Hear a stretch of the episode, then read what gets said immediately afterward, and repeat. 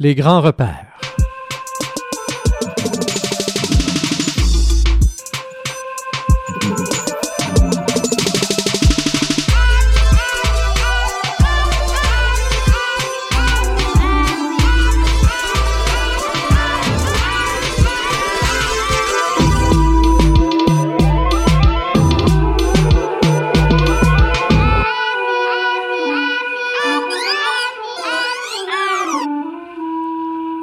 Bonsoir à vous, chers auditeurs. Rémi Perra avec vous ce soir pour une autre émission des Grands Repères. Et en lecture ce soir, j'ai choisi un livre qui, à une certaine époque, a été un repère pour moi euh, dans certaines des réponses que le livre en question euh, apporte. Et je sais que je ne suis pas le seul à m'être euh, délecté. La première fois que j'ai lu ce livre-là, il s'agit d'un des grands classiques de la littérature, d'un point de vue de la on pourrait dire peut-être de la littérature spirituelle, parce que je ne sais pas si d'autres le mettraient nécessairement dans les grands classiques de la littérature tout court, euh, mais toujours est-il que le prophète de Khalil Gibran est assurément un de ses livres phares, hein, qui en a inspiré plusieurs euh, dans une démarche d'intériorisation et de spiritualisation de la vie en général. Et euh, donc, j'ai choisi de vous lire là quelques extraits de, de ce livre-là tout au long de l'émission à venir. Je vous rappelle qu'en tout début de livre, en fait, hein, c'est l'histoire de Al-Mustafa, l'élu et le bien-aimé, et euh, qui, euh, là, après plusieurs années passées euh, dans la cité d'Orphalaise, euh, voit au loin poindre euh, la voile de son vaisseau, un vaisseau qui vient le chercher depuis très loin de la mer.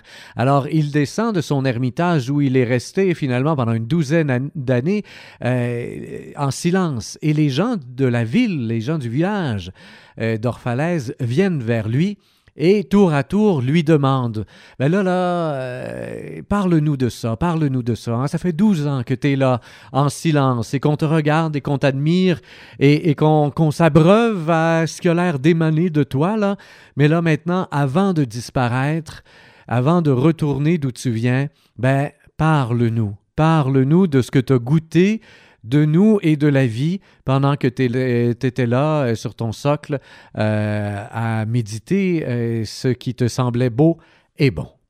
Alors, en page 15, justement, la première question, ou plutôt la deuxième qui lui est demandée, c'est qu'en est-il du mariage? C'est au tout début du livre, on est en page 15 comme je le disais, et lui de répondre. Hein, c'est toujours euh, bâti comme ça, comme livre. Quelqu'un lui demande qu'en est-il de euh, tel thème et lui donne sa réponse. Donc j'aurai très peu à réagir, euh, simplement à, lire finalement les réponses de Khalil Gibran à, à travers la bouche de son fameux prophète. Alors qu'en est-il du mariage, maître?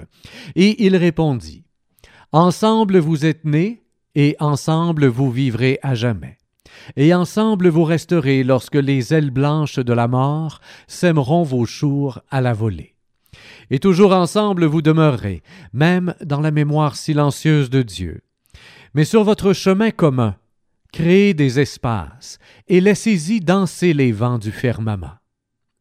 Aimez-vous l'un l'autre, mais ne faites pas de l'amour une alliance qui vous enchaîne l'un à l'autre que l'amour soit plutôt une mer qui se laisse bercer entre vos âmes de rivage en rivage. Emplissez chacun la coupe de l'autre, mais ne buvez pas à une seule et même coupe. Partagez votre pain, mais du même morceau, ne mangez point. Dans la joie, chantez, dansez ensemble, mais que chacun de vous soit seul. Comme chacune des cordes du luth est seule, alors qu'elles frémissent toutes sur la même mélodie. Offrez l'un à l'autre votre cœur, mais sans en devenir le possesseur, car seule la main de la vie peut contenir vos cœurs. Et dressez-vous côte à côte, mais pas trop près, car les piliers qui soutiennent le temple se dressent séparés, et le chêne ne s'élève point dans l'ombre du cyprès. Alors une femme qui tenait un nouveau-né contre son sein lui dit Parle-nous des enfants. Et il répondit vos enfants, vos enfants ne sont pas vos enfants. Ils sont les fils et les filles de la vie qui a soif de vivre encore et encore. Ils voient le jour à travers vous, mais non pas à partir de vous, et bien qu'ils soient avec vous, ils ne sont pas à vous. Vous pouvez leur donner votre amour, mais non point vos pensées, car ils ont leurs propres pensées. Vous pouvez accueillir leur corps, mais non leur âme, car leur âme habite la demeure de demain que vous ne pouvez visiter même dans vos rêves. Vous pouvez vous évertuer à leur ressembler, mais ne tentez pas de les rendre semblables à vous, car la vie ne va pas en arrière, ni ne s'attarde avec hier. Vous êtes les arcs, par lesquels sont projetés vos enfants comme des flèches vivantes. L'archer prend pour ligne de mire le chemin de l'infini et vous tend de toute sa puissance pour que ces flèches s'élancent avec vélocité et à perte de vue. Et lorsque sa main vous ploie, que ce soit alors pour la plus grande joie, car de même qu'il aime la flèche qui fend l'air, il aime l'arc qui ne tremble pas. Et un homme riche dit Parle-nous du don. Il répondit alors Toujours maigre restera le don de la main. Le don du cœur est le véritable bien. Que sont vos biens, sinon des choses que vous gardez et défendez par crainte du besoin du lendemain? Et demain, qu'apportera demain au chien si prudent qu'en suivant les pèlerins vers la cité sacrée, il enterre des eaux sans repère dans le sable du désert? Qu'est-ce que craindre de connaître le besoin, sinon vivre dans le besoin? C'est beau, ça, cette phrase, quand même. Hein? C'est Rémi Perra ici qui parle, évidemment. Là. Je, la ressouligne parce qu'elle m'a frappé tantôt. Ça fait quelques fois dans ma vie que je le lis, ce livre-là, mais quand je le relisais en, essayant de choisir euh, des passages, quel passage, en fait, j'allais vous lire ce soir, j'ai été frappé par cette petite phrase-là. Qu'est-ce que craindre de connaître le besoin, sinon vivre dans le besoin? Hein, c'est comme le, le fait d'avoir peur, peur de manquer fait en sorte qu'on goûte le manque d'ores et déjà. Et ça me ramène un peu à la lecture qu'on avait fait. Vous pourrez euh, aller peut-être réécouter le podcast sur euh, la sagesse de l'insécurité. Ça, ça, me rappelle, c'est dans cet ordre-là. Hein? Qu'est-ce que craindre de connaître le besoin, sinon vivre dans le besoin? Et je retourne donc à la réponse du prophète. Et redouter de halter de soif, alors que votre puits regorge à foison, n'est-ce pas jamais savoir boire jusqu'à plus soif? Certains d'entre vous donnent peu de leur abondance pour le plaisir d'en recevoir la reconnaissance. Mais le fond de leur désir corrompt leur don. Et d'autres ont peu, mais ils le donnent entièrement. Ceux-ci croient en la vie et en la bonté de la vie. Leur fond n'est jamais vide. Il en est qui donnent avec joie ou avec peine. Cette joie est leur récompense et cette peine leur baptême. Il en est aussi qui donnent sans souffrir d'une peine ni quérir une joie, mais encore sans être conscients de cette vertu. Cela donne à l'instar de ce de myrte qui exhale sa fragrance là-bas dans les airs de la vallée. À travers le geste de leurs mains, Dieu nous parle et sourit à la terre du fond de leurs prunelles. Il est bien de donner à qui, à qui quémande, mais il est mieux de donner sans qu'on vous le demande, par compréhension. Et celui qui a le cœur sur la main en quête de celui qui est giflé par la main du destin, éprouve dans sa recherche une joie encore plus sublime que lorsqu'il fait don de ses biens. Sauriez-vous réellement conserver à jamais ne fût-ce qu'un seul de vos biens? Tout ce que vous possédez, un jour ou l'autre, sera cédé. Donnez donc maintenant, afin que la moisson de votre don soit la vôtre, et non pas celle de vos héritiers. Souvent vous dites Volontiers, je donnerai, mais seulement à ceux qui en sont dignes. Ce n'est point ce que disent les arbres de vos vergers, ni les troupeaux de vos pâturages, car ils donnent afin de vivre. Retenir, c'est périr. Celui qui a été digne de recevoir le don de rester en vie le long de ses jours et de ses nuits est aussi digne de recevoir tout autre don émanant de vous. Et celui qui a mérité de boire à l'océan de la vie mérite de remplir sa coupe à votre ruisseau. Est-il un mérite encore plus grand que celui qui réside dans le courage et la confiance, dans la charité même, de recevoir? Au nom de qui pourriez-vous contraindre les gens à se déchirer la poitrine et à se dépouiller de leur dignité, afin de vous laisser voir la mise à nu de leur valeur et leur fierté sans pudeur? veillez d'abord à mériter de donner et d'être l'instrument du don. Car en vérité, c'est la vie qui donne à la vie. Et vous qui croyez être la source du don, vous n'en êtes que témoins. Quant à vous qui recevez, et vous tous vous recevez, que la reconnaissance ne vous pèse guère. Sinon, vous risqueriez d'imposer un joug à vous-même et à vos bienfaiteurs. Élevez-vous plutôt ensemble, comme si leur don était des ailes. Être trop soucieux de vos dettes, c'est douter de leur générosité qui a la terre magnanime pour mère et Dieu pour père. Je reviens un tout petit peu en arrière, quelques lignes aussi qui m'ont frappé quand j'ai relu ce texte aujourd'hui. Ce n'est point ce que disent les arbres de vos vergers ni les troupeaux de vos pâturages, car ils donnent afin de vivre. Retenir, c'est périr. Et ça rejoint euh, peut-être euh, inconsciemment à ce que j'avais euh, déjà en tête ce texte-là que j'avais lu plusieurs années avant de mettre sur pied cette conférence que je fais régulièrement dans les écoles sur les grandes questions existentielles et je le fais aussi en milieu de travail. Et on médite donc sur la mort, le ci, le ça et le sens de la vie et la libération et patati et patata.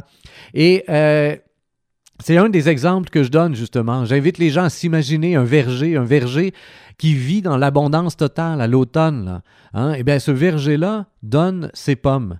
Et pourtant, s'il réagissait comme un occidental, comme souvent nous-mêmes on réagit, comme je réagis moi-même régulièrement, ben c'est plutôt non non, si j'ai fait quelque chose, si j'ai travaillé fort sur quelque chose, j'ai tendance à vouloir le garder, le garder pour moi. Hein? Et, et le pommier est dans une perspective complètement différente. Le pommier donne ses pommes à qui les veut, qui ne sont pas ramassées par quelqu'un, vont simplement tomber par terre et nourrir le sol parce que les bébites vont venir et, vont les manger, peut-être quelques animaux et tout ça va se décomposer, puis éventuellement ça va donner d'autres pommiers, tout ce qui tombe à terre va donner naissance à quelque chose. Hein, c'est pas de la pomme perdue ce qui tombe par terre. On n'est pas dans cette logique-là quand on quand on regarde la vie en elle-même. Mais si on s'imaginait, si on s'imaginait un pommier qui décide de garder ses pommes tout l'hiver, Bien, éventuellement, au printemps, avec les pluies et patati et patata, les pommes qui sont restées là tout l'hiver, ben, elles vont pourrir. Et la pourriture, ben, c'est comme le reste, ça veut vivre, évidemment. Ça va se répandre sur les branches de l'arbre, ça va se répandre partout. Ça ne donne rien. Hein? Et, et donc, d'où la très belle phrase Il donne afin de vivre. Retenir, c'est périr. Je la relis une dernière fois. Je trouve ça magnifique. Pensez, à vos vies, pensez à ce que vous retenez comme ça dans vos vies en vous attachant à, ça, en disant ça, si je le laisse partir, là, je vais tout perdre. Je non, non, ça, c'est à moi, c'est moi qui ai travaillé le fort là-dessus. Là, mais, mais, quand on regarde la vie avec un grand V, on se rend compte que euh, les arbres, les pommiers donnent afin de vivre, pour avoir plus de fleurs au printemps suivant, car retenir, c'est périr. En musique maintenant pour vous, voici Benjamin Clementine, London.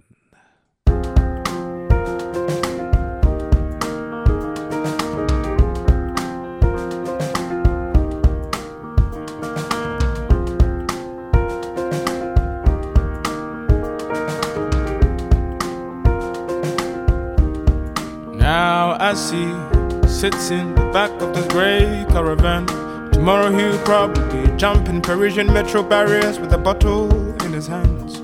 Sparkling, sparkling water mixed with peaches and rum. Honestly, I don't drink, but if I did, this would be my favorite punch. He said. Mm, mm, mm, Walk out the door with her, you could see everyone dressed in black class that seemed too far to fish. She said, Look at you, look at you, the game is over. Your cup is full, your cup is full. Stop praying for more exposure. It is obvious that you're trying. Dubious stop will you die here. You're pretending, but no one is buying.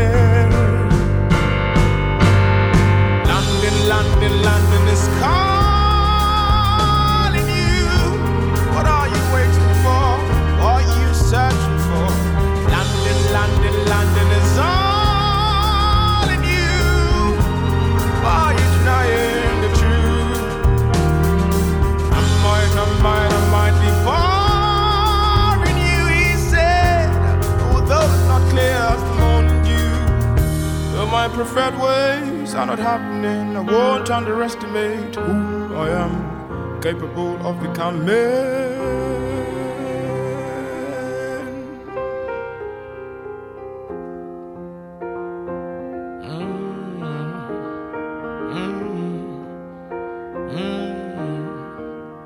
History will be made today is written boldly on his face. So clear you could hardly miss it. You could hardly miss it. For transcending the barriers of yesterday was and is the dream. On a road where Cleopatra comes and goes like fishes caught in ponds, then thrown back for fun. Mm. Mm. Mm. She said, Look at you, look at you just pick a fleet. Your cup is full, your cup is full. What have you not yet achieved?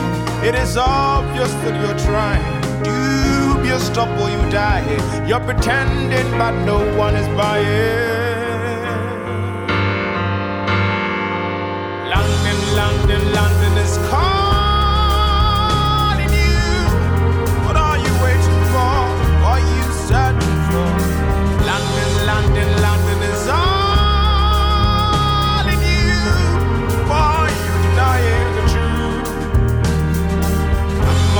I might, be boring you, he said. Although it's not clear as the morning. Though my preferred ways are not happening, I won't underestimate who I am, capable of becoming.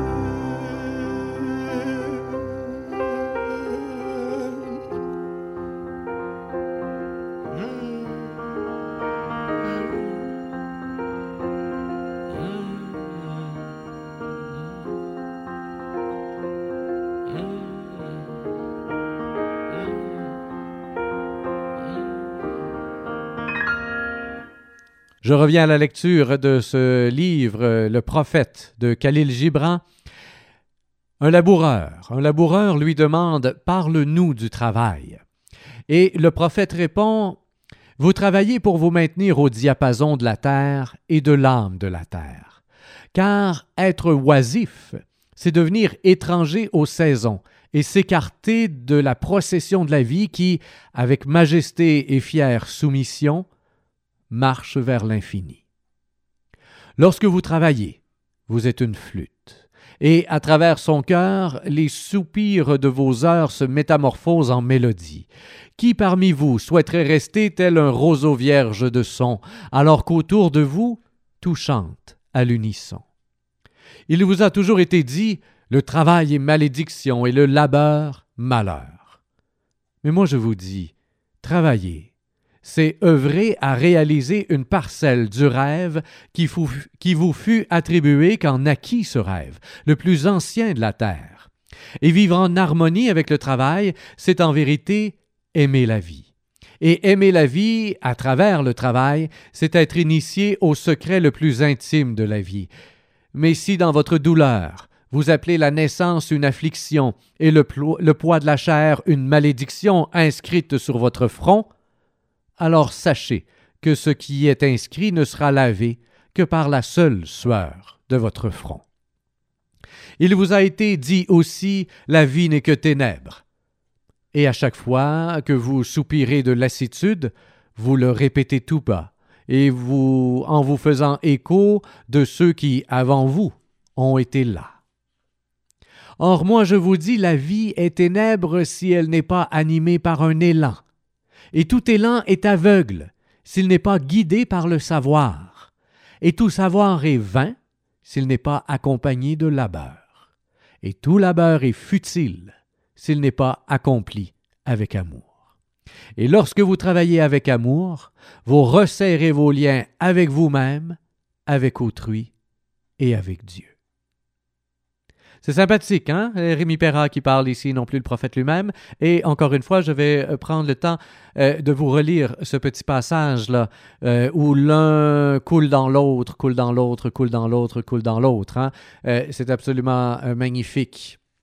Donc, effectivement, la vie est ténèbre si elle n'est pas animée par un élan, hein? s'il n'y a pas quelque chose qui lui donne un sens. La vie est ténèbre s'il n'y a pas quelque chose qui lui donne un sens, s'il n'est pas animé par un élan. Et tout élan, en lui-même, tout élan est aveugle, s'il n'est pas guidé par le savoir. Tout savoir est vain, ne sert à rien, s'il n'est pas accompagné de labeur. Donc c'est bien beau savoir quelque chose, mais tant et aussi longtemps après ça que tu ne le mets pas en pratique, ben ça ne donne pas de fruits. Hein. Le savoir en lui-même se doit non seulement d'être partagé, mais mis en pratique. Il y a effectivement un certain labeur qui vient avec ça. Tout labeur est futile, donc ne sert strictement à rien, est inutile, complètement euh, une vacuité totale, s'il n'est pas accompli avec amour. Déjà juste là, hein, déjà de là, euh, on, a quelque chose qui est tout à fait complet. Et en plus, il vient nous dire, eh, eh ben, si vous travaillez avec amour, vous resserrez vos liens avec vous-même, avec autrui et avec Dieu pour ceux qui y croient ou avec quoi que ce soit de plus grand, euh, ne serait-ce qu'avec l'humanité qui serait qui reviendrait à l'autrui, l'autrui qui prendrait là tout à coup un grand A. Hein? Ce serait le, grand prochain. Enfin bref. Magnifique, magnifique. Ce serait à inscrire à quelque part, dans une petite bulle. J'imagine que ça existe peut-être déjà euh, sur Internet ou je sais pas quoi, mettre la face de Khalil Gibran avec cette petite phrase-là du prophète, là, et à faire circuler abondamment. Parce qu'effectivement, il y a un cycle dans ce qu'il nous apporte qui est plein et qui remplit. Je reviens donc à la lecture. Qu'est-ce qui suit? Et qu'est-ce que travailler avec amour? La question est bonne. C'est tisser un vêtement avec des fils tirés de votre cœur, comme si votre bien-aimé devait le porter.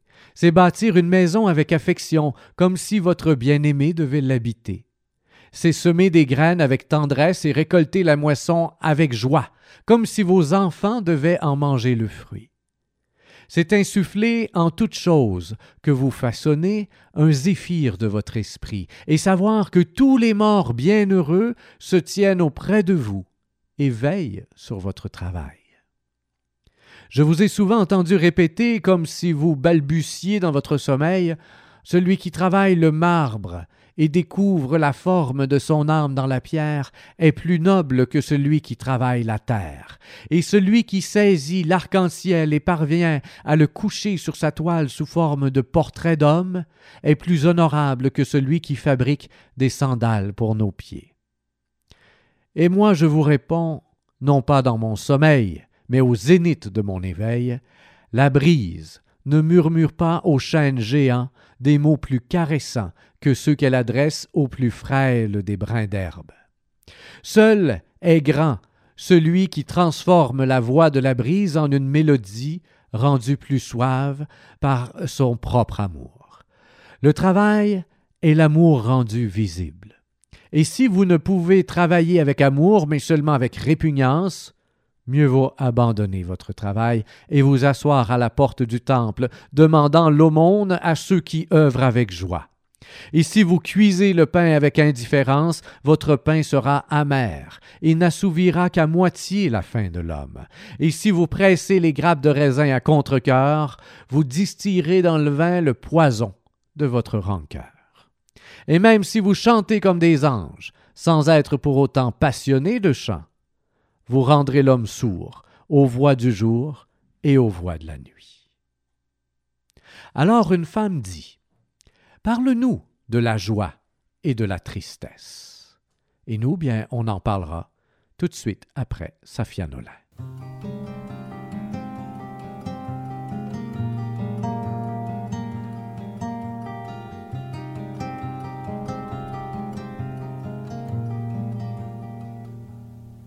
Encore une autre nuit à moi. Me chercher quelque chose à faire. Ça me prend pas moins pour me rappeler qu'hier au soir je me suis saoulée. Cet après-midi, quand je me suis levée, assis devant ma machine à café, en train de me réveiller le passé. T'étais pressé.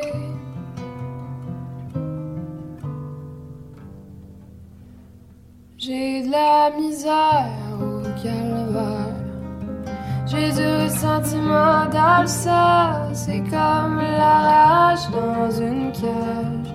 Portier mouillé, je me dévore le corps, j'ai besoin de toi pour me dire dans mes erreurs les plus pires. Je veux pas connaître tes rengaines, je veux juste que tu me dises que tu m'aimes.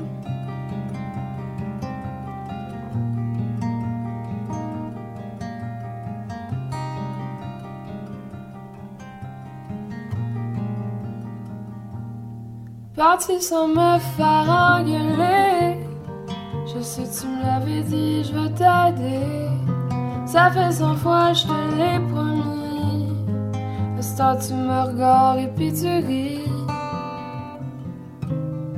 Je suis pas ton exemple de confiance, mais j'ai le droit de prendre ma chance. Rendu au bout, si je suis perdu, pour dire que tu m'aimes plus.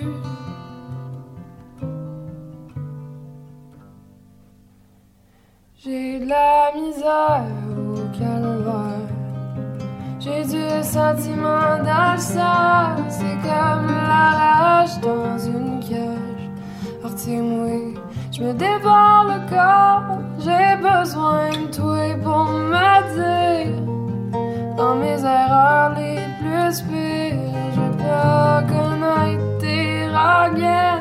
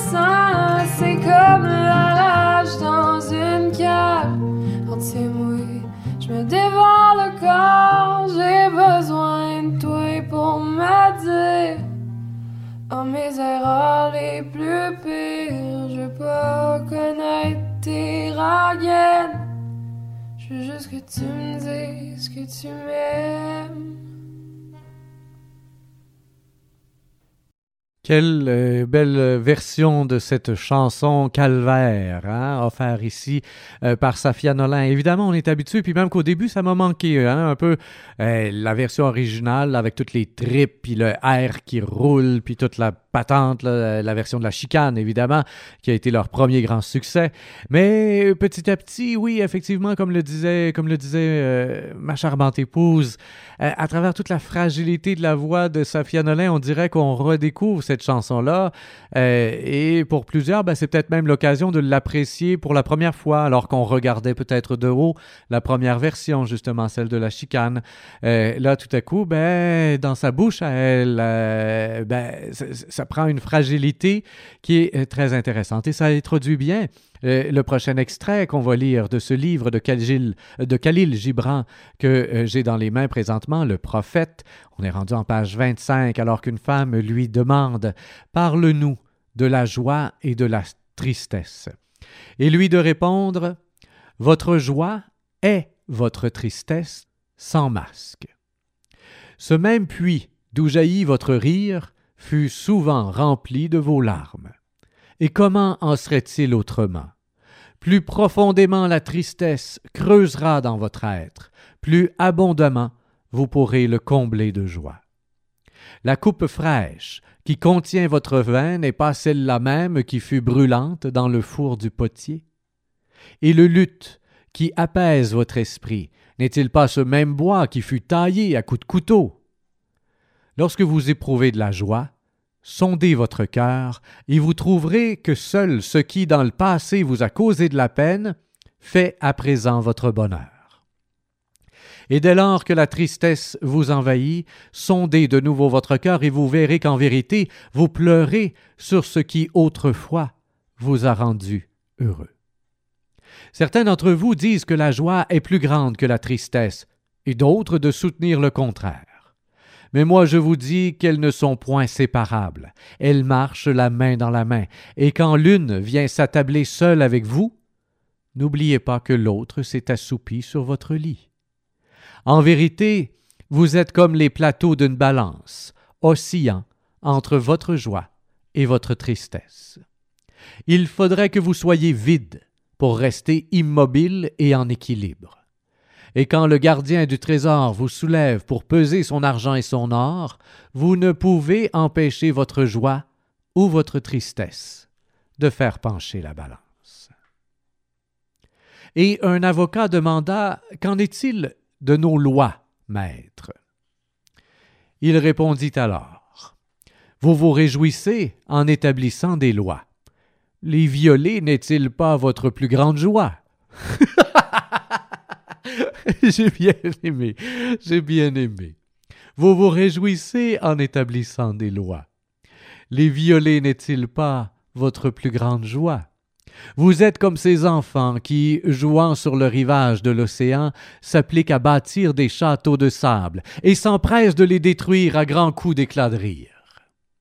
Mais alors que vous érigez vos châteaux, l'océan répand davantage de sable sur le rivage, et lorsque vous vous amusez à les démolir, il rit avec votre rire. En vérité, l'océan rit toujours avec les innocents.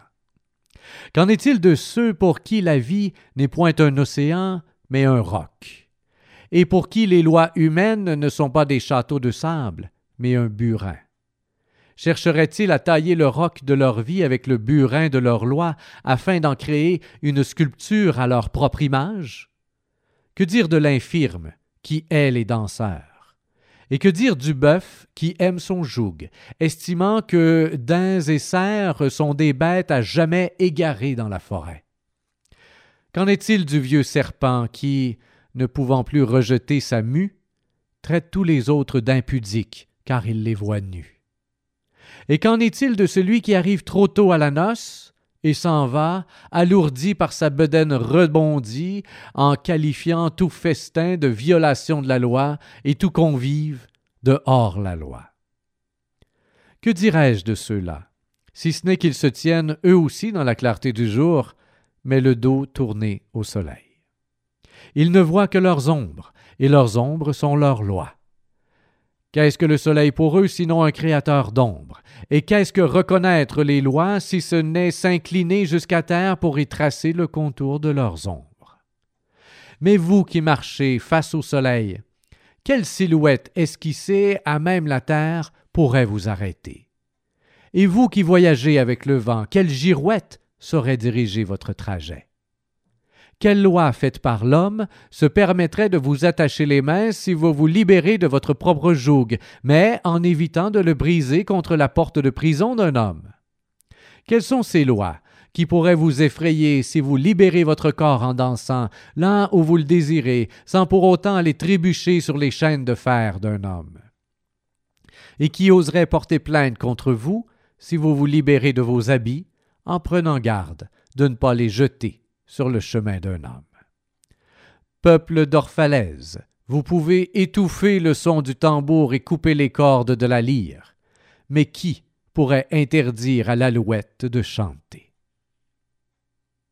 Puis un orateur dit Parle-nous de la liberté. Et il répondit À la porte de la cité et au coin du feu dans vos foyers, je vous ai vu vous prosterner et adorer votre propre liberté, comme des esclaves, qui devant un tyran s'humilient et, bien qu'il les terrasse, le glorifient. Dans le jardin du temple et dans l'ombre de, de la citadelle, j'ai vu les plus libres d'entre vous porter leur liberté comme un boulet à traîner. Et en moi, mon cœur saigna.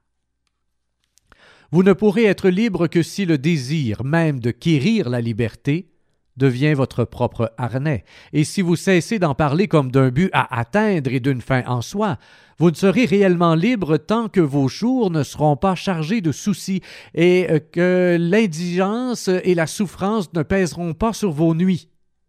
Lorsque votre vie sera sainte de ces contraintes, dès lors au-dessus d'elles vous vous élèverez, nu et délié. Ça rappelle encore une fois la sagesse de l'insécurité. Hein, où est-ce qu'il nous disait quand on veut trop sécuriser, quand on veut trop tranquilliser, le moindre des trucs après ça nous dérange et on perd. Et, donc, hein, la liberté qui est souvent cherchée, c'est une espèce de liberté dans laquelle nous sommes libres de faire ce qu'on veut quand on veut au moment où on le veut. Mais ça, c'est tout à fait impossible. C'est de l'ordre du fantasme. Hein. Et, cette liberté-là, bon, lui, il vient nous dire qu'au contraire, hein, c'est quand justement on est, euh, on est chargé de toutes sortes de tâches, qu'à travers ces tâches-là, là, on est à même de s'élever au-dessus de là pour quérir la liberté à travers les tâches elles-mêmes ou quelque chose comme ça. Hein, et que si on essaie de trouver la liberté en abandonnant tout, ben, au final, on est libre de rien.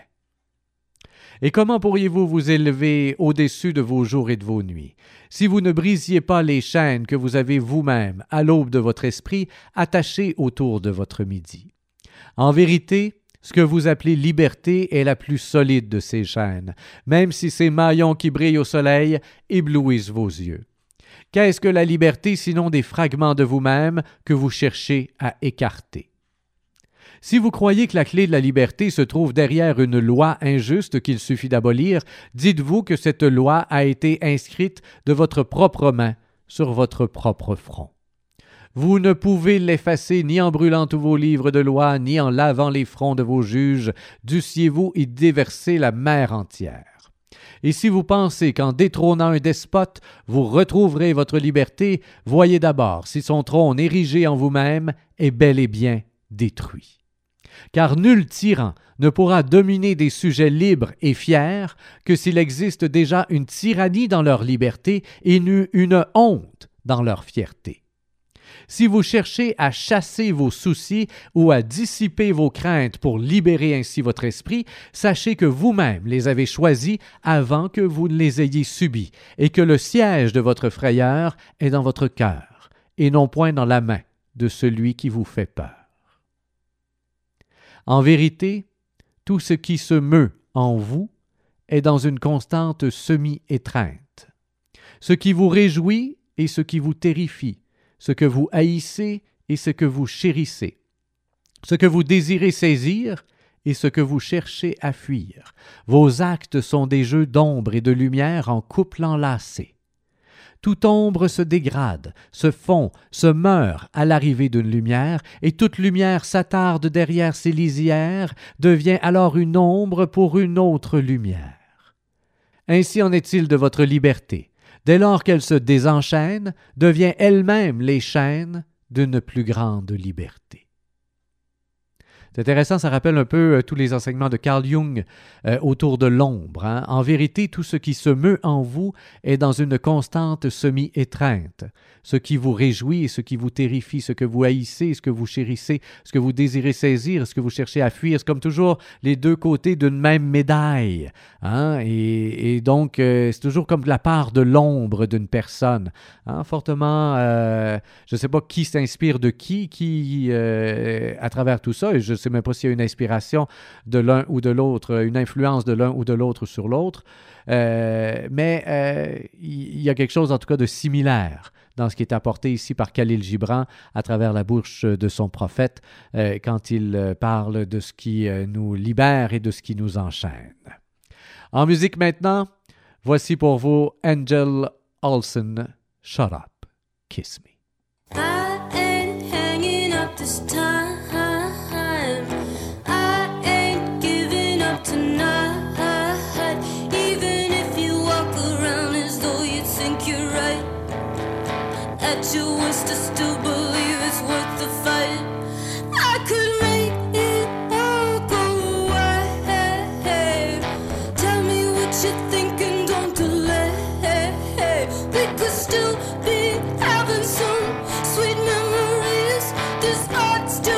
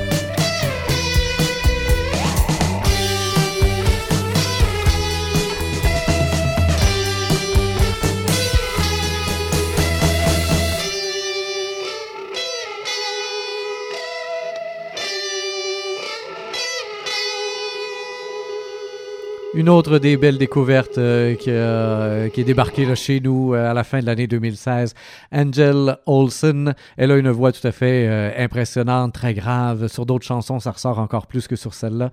Et j'aime beaucoup aussi ce Shut up, kiss me, hold me tight. C'est comme ta gueule, embrasse-moi puis serre-moi fort. Ça finit là. magnifique, magnifique, magnifique. Et justement, tiens, hasard, le hasard fait bien les choses. La prêtresse s'avance vers le prophète dans ce texte encore magnifique de Khalil Gibran et lui demande Parle-nous de la raison et de la passion. Hein, je pense que là, ici, on vient d'avoir un petit élan de passion à travers les paroles de cette chanson et lui de répondre, le fameux prophète. Hein. Votre âme est souvent le théâtre de combat, où le jugement de votre raison livre bataille contre l'appétit de votre passion. Si seulement je pouvais pacifier les éléments de votre âme, métamorphosant ainsi leur discorde et leur rivalité en mélodie et unité. Mais comment le pourrais-je, si vous-même ne pacifiez pas votre âme, mais encore si vous n'éprouviez de l'amour envers chacun de ces éléments? Votre raison et votre passion sont le gouvernail et les voiles de votre âme navigante. Si votre gouvernail venait à se briser, ou vos voiles à se déchirer, vous ne seriez qu'un navire emporté au gré des vents et des courants, ou à jamais ancré entre ciel et mer. Cependant, si la raison règne seule, elle brille de tout élan, et si la passion est livrée à elle-même, elle s'embrase et se consume, tout feu, tout flamme, jusqu'à ce qu'elle se réduise en cendres. Que votre âme exalte votre raison à la hauteur de votre passion, afin qu'elle puisse chanter et qu'elle dirige avec raison votre passion, afin que celle-ci puisse vivre en perpétuelle résurrection, et tel le phénix, renaître de ses propres cendres. Ô combien j'aimerais vous voir traiter votre bon sens et votre appétence comme vous le feriez dans votre foyer pour deux convives bien-aimés. Certes, vous veilleriez à ne pas faire plus honneur à l'un qu'à l'autre, car préférer l'un d'eux, c'est perdre l'amour et la confiance des deux. Lorsque, au cœur des collines, vous êtes assis à l'ombre fraîche des peupliers blancs, partageant la paix et la sérénité des champs et des prés, que votre cœur dise en silence Dieu se repose dans la raison. Et quand l'orage menace, que le vent impétueux ébranle les arbres et que les tonnerres et les éclairs proclament la majesté du ciel, dès lors, laissez votre cœur dire avec une crainte révérentielle Dieu se meut dans la passion. Et comme vous êtes un souffle dans la sphère de Dieu et une feuille dans la forêt de Dieu, vous aussi devriez vous ressourcer dans la raison et vous élancer dans la passion. Alors une femme dit Parle-nous de la douleur. Et il répondit Votre douleur est une fissure de la coquille qui recèle l'harmonie de votre esprit. Et comme le noyau d'un fruit doit se briser afin que le cœur puisse mûrir au soleil, ainsi devez-vous connaître la douleur. Si vous pouviez maintenir votre cœur émerveillé devant les miracles quotidiens de votre vie, votre douleur vous paraîtrait aussi merveilleuse que votre joie. Et vous accepteriez les saisons qui animent votre cœur, comme vous avez de tout temps accepté les quatre saisons qui traversent vos champs. Et enfin vous sauriez comment veiller avec sérénité tout au long des hivers de vos malheurs. Une grande part de votre douleur est choisie par vous-même. La douleur n'est-elle pas cette potion amère que prescrit le médecin en vous pour guérir votre moi malade?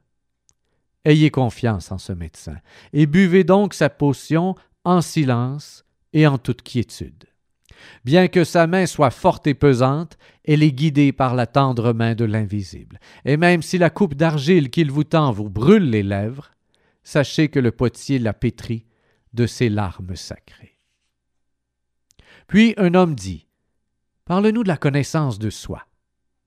Et il répondit Votre cœur connaît en silence les secrets des jours et des nuits, mais vos oreilles ont soif d'entendre la résonance de cette connaissance enfouie dans votre cœur.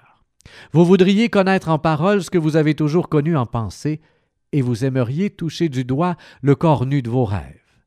Et c'est bien qu'il en soit ainsi. La source cachée de votre âme doit fuser, puis ruisseler en murmurant vers la mer. Et les trésors de vos infinies profondeurs pourraient dès lors étinceler dans votre regard, mais ce n'est point avec une balance que vous pouvez estimer votre trésor inconnu, ni avec une perche ou une sonde que vous parvenez à explorer le fond de votre connaissance. Car le moi est une mer sans limite ni mesure. Ne dites pas J'ai trouvé la vérité, mais plutôt j'ai trouvé une vérité. Ne dites pas j'ai trouvé le chemin de l'âme, dites plutôt j'ai rencontré l'âme marchant sur mon chemin. Car l'âme passe par tous les chemins, elle ne suit pas une seule voie ni ne croit comme un roseau. Elle se déploie, elle se déploie plutôt tel un lotus aux innombrables pétales. Et un jeune dit Parle-nous de l'amitié. Et il répondit votre ami est la réponse à vos besoins. Il est votre champ, dont les semailles sont amour et la moisson reconnaissance. Au foyer de votre ami, votre couvert est toujours mis, et auprès de sa cheminée, il y a toujours une place pour vous réchauffer. Car vous venez à lui pour apaiser votre faim et vos chagrins. Car votre ami vous confie ses pensées, ne craignez pas de le critiquer, et ne vous retenez pas de l'encourager. Et lorsqu'il ne dit mot, que votre cœur ne cesse d'écouter ce qui palpite dans son cœur. Car en amitié toute pensée, envie et attente naissent muettes et se partagent avec une joie discrète. Quand vous devez vous séparer de votre ami, que l'heure des adieux ne vous afflige que peu. Car ce que vous aimez le plus en sa présence pourra vous paraître plus limpide en son absence. Le sommet n'est-il pas plus visible de la plaine pour celui qui gravit la colline? Il n'est pas de but dans l'amitié si ce n'est l'approfondissement de l'esprit, car l'amour qui n'aspire pas à révéler son propre mystère n'est point amour, mais un filet jeté sur une prise de futilité. Que le meilleur de vous-même soit pour votre ami. S'il doit connaître le reflux de votre marée, qu'il en connaisse aussi le flux. Et à quoi bon un ami auquel vous ne feriez appel que pour tuer le temps? Recherchez plutôt sa compagnie pour des heures pleines de vie, car il appartient de combler votre car il lui appartient de combler votre besoin, mais non point votre vide. Et dans la douleur de l'amitié, qu'il y ait rire et partage de plaisir, car dans la rosée des petites choses, le cœur retrouve son petit matin, et ainsi il s'en trouve rafraîchi. Qu'en est-il du temps lui demande alors un astronome. Vous voudriez mesurer ce qui dépasse toute mesure et ne se laisse mesurer le temps.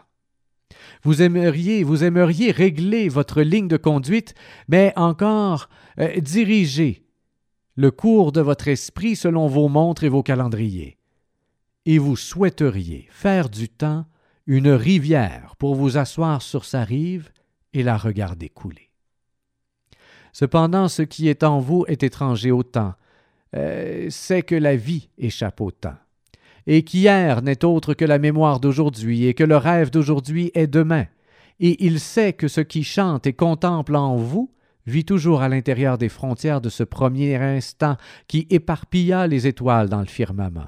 Qui parmi vous ne ressent pas que la force de son amour est sans limite? Et pourtant, qui parmi vous ne ressent pas que ce même amour, bien qu'il limité, se condense au centre de son existence, ne pouvant plus donner libre cours à une autre pensée d'amour, ni à un autre geste d'amour? Le temps n'est-il pas comme l'amour, sans césure ni cadence? Mais si dans votre pensée vous devez mesurer le temps en saisons, que chaque saison enlace toutes les autres, que chaque jour garde souvenance de sa veille en la serrant fort dans ses bras, et que chaque jour languisse après son lendemain en lui tendant bien loin ses mains. Puis l'un des anciens de la cité lui dit Parle-nous du bien et du mal. Et il répondit Du bien en vous je peux vous parler, mais non du mal, car Qu'est-ce que le mal, sinon le bien torturé par sa faim et sa soif? En vérité, le bien ira jusqu'à fouiller le fond ténébreux des cavernes s'il faut calmer sa faim. Et s'il faut étancher sa soif, il ira jusqu'à boire dans l'eau qui croupit au fond d'une mare. Vous êtes bon lorsque vous ne faites qu'un avec vous-même, sinon vous n'êtes pas mauvais pour autant car si votre foyer est désuni, il n'est pas un repère de brigands, mais seulement un foyer désuni. Et votre navire sans gouvernail au milieu d'un champ d'écueils peut être à la merci du vent et des courants sans qu'il sombre pour autant. Vous êtes bon si vous vous dévouez pour donner de vous-même. Cependant, vous n'êtes pas mauvais si vous en tirez profit pour vous-même. Car lorsque vous vous démenez pour réaliser un gain, vous êtes semblable à cette racine qui s'agrippe à la terre et se nourrit à son sein. Certes, le fruit n'ose point dire à la racine Sois comme moi, mûre et juteuse, toujours généreuse. Car de même qu'il est nécessaire au fruit de se donner, il est nécessaire à la racine de recevoir. Vous êtes bon lorsque vous parlez avec un esprit en plein éveil, pourtant vous n'êtes pas mauvais quand vous marmonnez en plein sommeil. Et n'est-ce pas à force de balbutier que l'enfant finit par parler? Vous êtes bon lorsque vous marchez d'un pas ferme vers un but que vous vous êtes fixé, Pourtant, vous n'êtes pas mauvais si vous y allez en clochant du pied, car même ceux qui boitent ne marchent pas à reculons. Mais vous qui jouissez d'une saine membrure et d'une leste allure, gardez-vous de claudiquer devant les infirmes en signe de compassion. Ainsi, il est mille un chemin à prendre pour être bon, et vous n'êtes pas mauvais si vous ne prenez pas le bon. Mais vous vous plaisez à vous y arrêter pour flâner et papillonner il est regrettable que les cerfs ne puissent enseigner aux tortues ce qu'est la vélocité. En votre désir de quérir votre moi géant réside le bien en vous, et ce désir vous habite tous. Mais chez certains, ce désir est un torrent qui, dévalant vers la mer, charrie les secrets des collines et les champs des forêts. Et chez d'autres, il n'est qu'un ruisselet nonchalant qui se perd en méandres et s'attarde à atteindre le rivage. Mais que celui qui est ambitieux ne dise pas à celui qui veut peu pourquoi es-tu si lent? Pourquoi t'arrêtes-tu si souvent? Car celui qui est véritablement bon ne demande pas à celui qui est sans habit Où sont donc tes vêtements? ni à celui qui est sans abri Qu'est donc devenu ta maison? Il y en aurait d'autres, il y en aurait quelques autres, effectivement. Mais l'émission tire à sa fin et il faudra bien s'arrêter. Je vous invite à mettre la main sur ce livre Khalil Gibran, le prophète, les dernières strophes sont très belles. Parle-nous de la prière, parle-nous du plaisir et euh, éventuellement aussi euh, parle-nous de la beauté, de la religion et euh, un de, le, dernier, en fait, avant qu'il ne parte pour de bon, parle-nous de la mort. Ah, à présent, nous aimerions t'interroger sur la mort. Et ça vaut la peine donc de mettre la main sur ce petit livre. on est presque passé au travers, je vous dis, on a lu 75% du livre ce soir en une heure. À vous de mettre la main dessus pour lire le, le 25% qui reste. Rémi Perra était derrière le micro pour une autre émission des Grands Repères. Merci d'avoir été euh, ici aujourd'hui avec nous. On se retrouve la semaine prochaine.